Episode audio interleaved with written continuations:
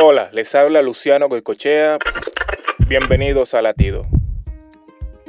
Algunas veces cuando cuestionamos a Dios con un por qué, lo hacemos por curiosidad o dolor, pero sin importar el motivo, el hacerlo es un paso muy importante para mejorar nuestra relación con Él.